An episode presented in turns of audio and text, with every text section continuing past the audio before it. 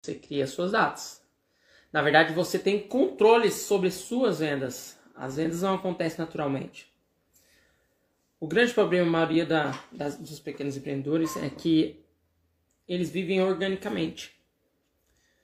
Eles vivem com as coisas acontecendo, eles reagem à, à realidade.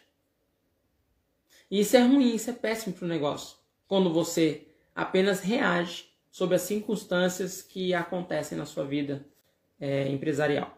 E aí que o que traz uma nova visão quando ele começa a fazer lançamentos, que ele fica senhor de si, ele fica senhor das suas ações.